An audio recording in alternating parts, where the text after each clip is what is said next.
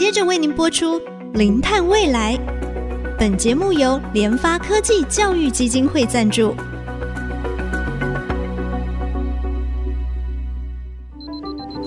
前瞻能源新方向，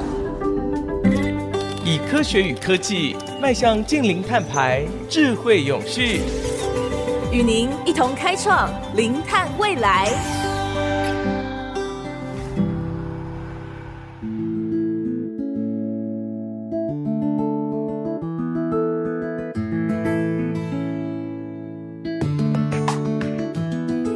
各位听众朋友，大家好，这里是 IC 之音竹科广播 FM 九七点五，欢迎收听《零碳未来》节目的播出，我是主持人贾欣欣。我们为了要解决地球发烧的问题，全球各国哈都积极的在啊朝向二零五零净零碳排的这条路。除了能源产业以外呢，工业跟交通的碳排量其实也是相当的高啊，因此就必须要积极的寻找一些低碳的能源来代替，或者是啊无碳的能源。那当然在这个过程当中啊，氢能啊也成为一个首选了。那我们呢今天非常高兴呢，再次邀请到台经院研究一所的副所长林若珍林博士，林博士你好。贾博士你好，很高兴又再来你的节目。是哈、我们的听众朋友应该还记得我们在啊前几集有邀请到林博士来跟大家聊聊哈、目前这个氢燃料电池车的现况，还有一些未来的发展。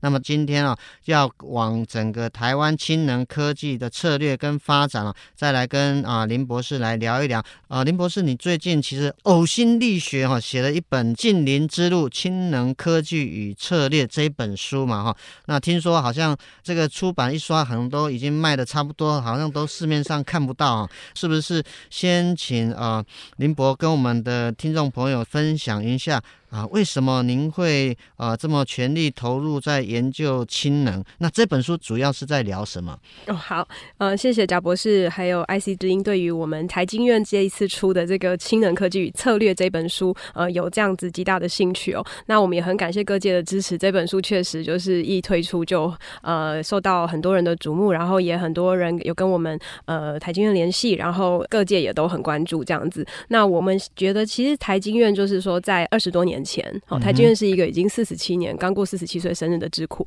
那在二十多年前，台湾或世界各国的社会对于这个氢能还不是那么那么的有所了解跟应用的时候呢，其实台积院当时就已经有注意到这个领域了。哇，对，那 对，所以我们当时在台积院，我们的前辈哦，例如我们左俊德左副院长啊，还有我们更早的前辈，他们在当时就已经成立，就是研究这个氢能相关的这个研究组。那我也很幸运，在大概十二年前，呃，我还在念博士的时候，然后。就因缘际会可以进入这个研究团队，一起跟大家努力这样子。那在这十二年的这个研究里面，其实也发现说，诶，在十几年前，我当时的感觉，氢能燃料电池好像是一个还很遥远的技术。嗯，但是呃，它有很多的好处，例如说，它可以呃有洁净的电力，然后它也可以做长时间的储能，有创能跟储能同时两种功效的技术很特别。那另外就是说，它在对于呃节能减碳或者是呃。有别于这个间歇性的再生能源，比如说风电、太阳能来讲，它是一个可以稳定供电的一个技术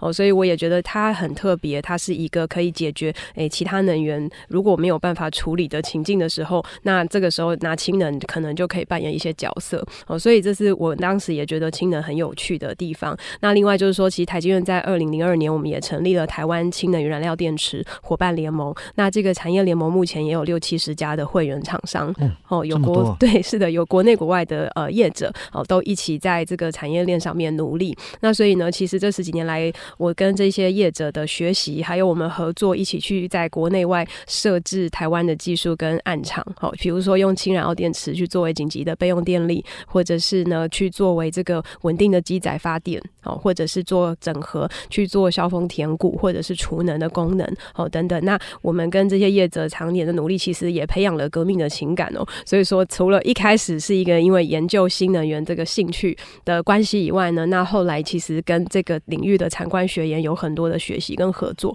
那也引起了我更多的这个投入。好，那所以说，呃，我们也认为就是说，氢能现在在净零排放或者是 CBAM 政策的这个趋势之下，它对于世界各国的这个减碳路径应该会有很大的一个影响力。那也被就是国际 IEA 呃去认定说，CCUS 比如说二氧化碳不会封存跟氢能可能是我们二零五零要达到近零的，对对对，达到它必须要跟其他能源去整合，而不是单独啦。对，那但是这两个技术可能是我们的最后一里路，就是能够达到近零排放最后可能的一个最重要的手段跟做法。好，所以我我也是我们觉得氢能有这个重要性，那也希望有这本书让大家对氢能有一个整体的了解。是，所以基本上这本书应该是。可以算作是你整个职涯生涯当中一个很重要的研究课题吗？是是是是，是，所以基本上其实是把这个过往啊，针对这个氢能它整个发展的历程，把它做完整的整理。那氢能的一些最新的一些突破跟发展，应该也是在最近几年嘛，对不对？氢能过去是在工业制成、半导体制成有行之有年的使用，是对。那现在比较是因为近邻议题，大家开始考虑把它变成一种能源，好一种呃电力的来源等等。那所以这本书里面提到，从它的发展历程，然后产业供应链的状况，国内外的实际的设置案例状况，还有检测验证或者是各国的一项轻的标准，好相关的整理，然后还有国内外相关的政策，那也整理了大概九个国家的发展的状况，那以及台湾现在实际的未来的策略跟供应链都有整理在里面。是是，是，所以基本上就是说哈，当然你会写这本书，其实也是除了过往的一些啊研究的一个历程，还有在这长期的这个时间投入里面，你也发现未来为了要解决地球发烧的议题，氢能其实是一个非常重要的关键的推手哈，所以不能少了它了哈。那就您的这个观察来讲的话，是不是也是简单说明一下？就是说，哎，你觉得氢能对我们未来减碳的路程，除了这最后一里路以外，还有没有一些比较重要的地方？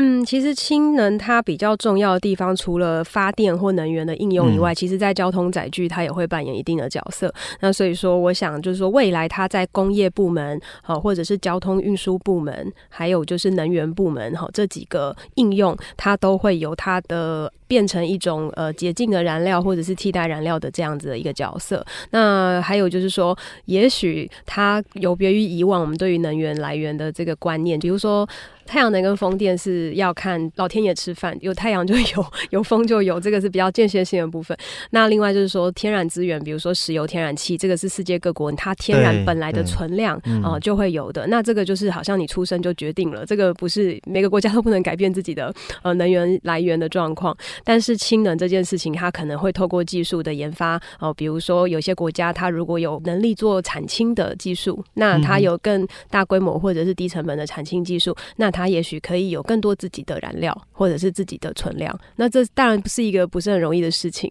哦，但是它就是跟你本来就是必须要在你的区域里面才有办法天然取得的这个观念，就会有透过技术研发的方式，可以有一些改变。嗯，哦，所以这个也是我觉得大家可以想想看的地方。是，所以基本上其实它不会受到这个。比如说啊，产油国就在那几个地方，贵重金属它可能就在一些啊地区，它有这个产量，但是我们没有，哎，我们就会受限。但是氢能它不会受到这种区域性的限制，就是它可以稍微有所突破，可能在技术上对，但是就是说氢的制造它还是需要能量以及来源。嗯，是，我想就是说哈，啊、嗯呃，也谢谢啊林博士啊、嗯、送我这本书啊，这个近邻之路啊，氢能科技与策略，刚才很快的翻了一下，其实这个内容真的是非常的丰富啊。除了啊这个资料的收集、整理、分析以外，其实我发现还有一个蛮特别的地方，就是你有提到一些策略、一些建议。那参考国外的一些案例，然后也给我们国家二零五零净零碳排啊，特别是在氢能这一块，它一些关键的一些历程，还有一些建议，我觉得这个是非常非常重要啊。我们先进行到这边休息一下，稍后再回到我们零碳未来节目的现场。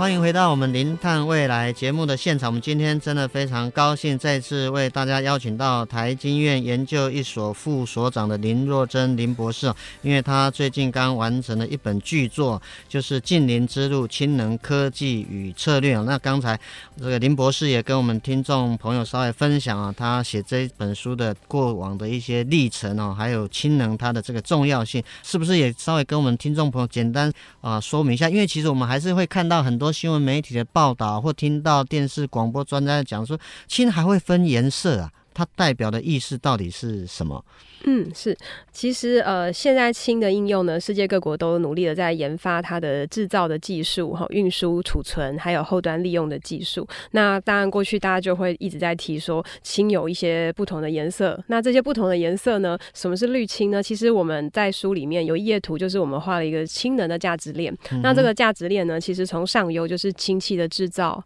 哦，然后它的产氢方式有各种不同的方式。那所谓的绿氢呢，其实简单的讲，就是说它是使用呃风力跟太阳能哦这种绿电绿能，它叫绿氢嘛，哦绿电，然后去电解水所产生的氢气。所以它从头到尾都像是一个没有碳排的过程，哦，所以它叫做绿氢。那这个也是世界各国现在最希望朝向的发展的方向。因为如果我们用的氢气都是绿氢的话，那我们所排的碳一定会非常的少。哦，所以说这个是绿氢的一个制造的过程，就是用绿能好去电解去产氢。那再来是灰氢的部分。灰氢的话，其实现在世界各国的工业制成啊、半导体制程，或者是现行哦各种氢能的燃料电池的应用，大部分还是用灰氢的。好，就是说这是过去我们使用的氢，大部分就是灰氢。那这个灰氢就是使用化石燃料，它是属于用天然气重组产氢，好，或者是用甲醇哦这种含有氢的化学物质，然后去用一些呃化学的方法，然后去制造成氢气。所以它的来源本身就不是绿能嘛，所以呢这就会。会被称为灰氢，然后再来是蓝氢。嗯、好，那因为大家现在都用灰氢啊，可是大家想要减碳嘛。好，虽然我们有，我们这本书还有一个表格，就是说我们比较了各种不同颜色的氢气，或是不同的燃料来源，然后去发电的这个过程，它所减碳的效益是如何？嗯、那我们目前为止，因为现在台电的碳排系数零点五零二，它是有一对不对？一个对，贾博士是工程的工程师，一定 很了解，它是它是有一个碳排系数。那我们比较了。现行，比如说我们用台湾工业制成的工业余氢，或者是我们是用天然气重组的产氢，哦，或者是用甲醇重组，这都是台湾现有的一些技术或者是呃实际案例。那我们去推算之后，发现其实你用灰氢去发电，目前为止它的碳排系数还是会比呃现在电力公司所提供的这个零点五零二的这个碳排系数还要降大概三成以上，至少以上。那如果是绿氢，当然是接近百分之百了嘛。嗯，对。那所以说它还是有一些减碳效益的。所以其他国家。目前像韩国、日本、美国，他们现在所推行的这个氢燃料电池应用，为了技术先成熟，他们会先应用这个灰氢。对，那蓝氢是什么呢？就是说刚刚讲的这个灰氢呢，我希望它制造出来以后，它的碳排可以再下降，所以我结合了碳捕获的技术。哦把这个里面的一些碳呢捕获起来，那去做封存或再利用。所以我现在所知道这个灰氢就变蓝氢了，因为它的碳已经被捕获了，嗯嗯、被减少了。对，那所以说它们就会变成蓝氢。那在我们台湾国家的这个关键战略氢能里面的这个政策，其实就有提到这个蓝氢的一些呃研发的技术。嗯哦，然后因为它也等于是结合 CCUS 嘛，结合这个二氧化碳捕获与封存这样子的介绍，大概是让大家知道呃目前灰氢、蓝氢、绿氢是什么意思？但是现在国际上还有一个趋势，就是说，你说它是绿氢，它真的就是绿氢吗？你觉得它是灰氢就是吗？所以说，国际现在各国的专家哈，还有政府机关呢，正在努力的定定个标准，定标准，没错，就是定国际通用标准，哦、然后要有它的计算机制，就像 CBAM 政策，呃，你们之前也提到过，是就是说它在碳的计算。哦，碳含量这件事情，它如何去有一个公式跟计算去确定它的呃碳税你要收多少？那今天氢这件事也一样，它必须要建立一个国际标准，然后去了解它的碳含量的影响以及它的制成。那可能呃低于多少才叫绿氢，高于多少才叫灰氢？好，那多少是蓝氢？这个现在还在定义中哦，还没有完全定义完。是是，对对，所以。制氢的一个过程当中，我们尽量是希望能够让它最少的这个啊碳排出来，那它也可以持续的循环的再利用。那啊林博也特别提到，就是说，哎，这个不是说，哎，我家都是呃绿氢就是绿氢，不是我们说了算，是要大家说了算。这大家是谁？其实国际上面需要有一个公认的一个标准，所以我想未来可能的商机是不是也会有这个，比如说针对氢能制氢过程的一个认证，或者一个 ISO 的标准可能会出来。我在想，嗯、这个是有可能应该会，因为是的，我看这个。欧美它的商业模式啊，其实他们真的很厉害，像很多的 ISO 标准啊，也是类似一样。是的，有一些检测验证的公司，哦、比如说像德国莱茵，对，或者是 UL，好这些公司，他们其实在国际做检测验证的部分，也会去帮他们的客户去评估这些氢的标准。其实是有一些 case 已经在进行的。对对，没错。那么在我们台湾目前有在制氢产氢吗？那最常见的一个方式是怎么样的方式？哦，目前台湾的氢的来源哦，其实从以前到现在大概是灰氢为主，那大部分是比如说中油它会进口天然气，那这些天然气它在销售给台湾，现在有三大就是外商的气体公司，比如说亚东。哦，Air Liquide、哦、Air Products 跟这个 Linde，好，就是亚东、联华、三福这几家公司。好、那有一家是美国的，一家是德国的，那一家是法国的。那他们本来在台湾就是行之有年的去提供工业区、科学园区他们所需要的气体。那他们就是跟中油去购买天然气，然后再用他们的技术去重组，哦，成为呃现在产业所需要的，比如说纯度，好，不同纯度的氢气。那这些氢气去供应他们的制成使用。所以过去其实台湾本来就有这个在制成部分。份的公氢网络是有的，哦、那用槽车运送啦，或者是管线运送这样子。那管线通常是比较近的部分，嗯嗯嗯比如说台湾一方化工跟三福气体，他们的厂在附近，那所以说化工拉管线，对，它就可以拉管线。那但是就是说，台湾过去的话，比较还是用这个槽车的运输，管线都是天然气的管线，是是，是哦。所以台湾其实在过去来讲，在工业上的这个啊产氢制氢的利用，其实是还蛮普遍的，只是。创能跟这个储能这方面，其实，在最近应该是才慢慢比较有这样的一个趋势出来嘛，对不对？是的，是。哎，那就是说，一般这种至亲的一个最常见的方式，就最常用的方法，大概是。最常用制氢的方法哦，其实呃还是天然气重组，这个是最常见的，嗯、就是类似灰氢的。对对对，但是它可能后面要研发，就是结合碳捕获、嗯、变成蓝氢，然后尽量去减少它的碳排，是这样子的做法。那另外就是还有要看你的来源啦，哦，嗯、所以说如果说它是从呃比如说用呃甲醇，你有甲醇的来源的部分，你也可以用这个去重组。嗯、那再来就是说，假设现在台湾的绿电当然是不足的，可是以后我觉得很有潜力的一件事情是。世界各国会大量的做能源转型，然后设置一堆这个再生能源，太阳能或者是离岸风电、陆域风电。那这一些风电或者是绿电，它多到一个程度的时候，它可能比如说在电力占比已经超过五成以上，超过八成以上。很多国家未来甚至要就是超过八成以上。没错。那这一些再生能源，它一定会有间歇性的问题，以及它有些时间点或有些区域，嗯、它会有多出来的，嗯、的你要储存，你要想办法让它做最有效的利用，不然就是浪费。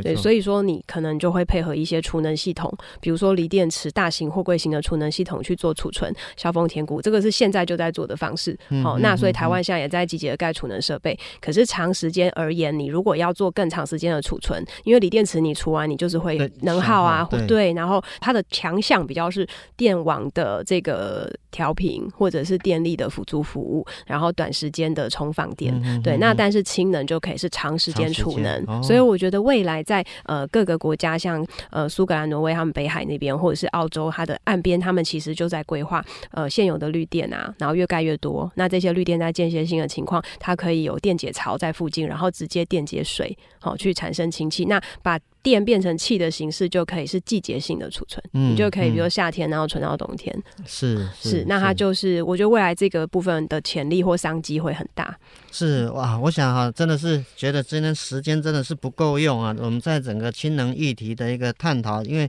未来这个是一个非常重要的一个发展趋势啊啊，从啊林博士这本书啊，但我也不能讲太多啊，要留一点哈这个空间哈，让大家哈去欢迎大家跟台经院联络。哦，所以这本书现在是 台经院台经院对，跟台经院联络，他就可以购买。对对对，对，是。其实刚才我们在节目开始之前啊，有跟林博士开始聊，他为了写这本书哦，真的很难以想象，他不知道花了多少的心血啊。一定要挤出这个文章出来啊！其实对，也很感谢我们台经院的研究团队的同仁一起下来努力，才有办法在这个时间内完成。是没错，当然这本书其实我也看到，就是说、嗯、呃，除了主编是这个呃。左俊德左博士以外，当然作者是啊、呃、林博士这边啊，还有我们很多的这个研究小组的团队啊。其实另外啊，还有一些这个氢能协会的一些哦，是的，呃、我们也跟像里面一些推荐人，像曾崇仁老师哦，那或中央大学他是那个氢能燃料电池学会理事长，嗯、哼哼哼对，然后还有我们呃台湾氢能燃料电池伙伴联盟的业者，很多的产官学研的专家，我们其实很多的章节都会互相讨论，然后希望把这个内容可以呈现实际市场上最真实的情形，然后。建议也可以是最符合未来国家发展的一个可能市场需求。是，我想如果我们的听众朋友如果啊对这本书有兴趣的话，当然就是要洽这个啊台经院嘛哈。那当然未来应该在网络的书城应该也会找得到哈。真的今天今天哈再次非常高兴为大家邀请到台经院研究一所副所长林若珍林博士啊，后续啊也会有机会再邀请啊我们的啊林博士呢来跟大家分享他这一本近邻之路氢能科。技与策略啊，我们节目除了在 IC 之音的官网 AOD 可以随选随听，也同步在 Apple Podcast、Google Podcast 还有 KKBox 上线。欢迎我们的听众朋友上 Podcast 搜寻“零碳未来”，并且记得按下订阅，才不会错过每一集精彩的节目。节目进行到这里，感谢大家的收听，我是贾欣欣，下周同一时间我们再会。本节目由联发科技教育基金会赞助播出。联发科技教育基金会邀您一起响应净零碳排，以知识驱动更好的未来。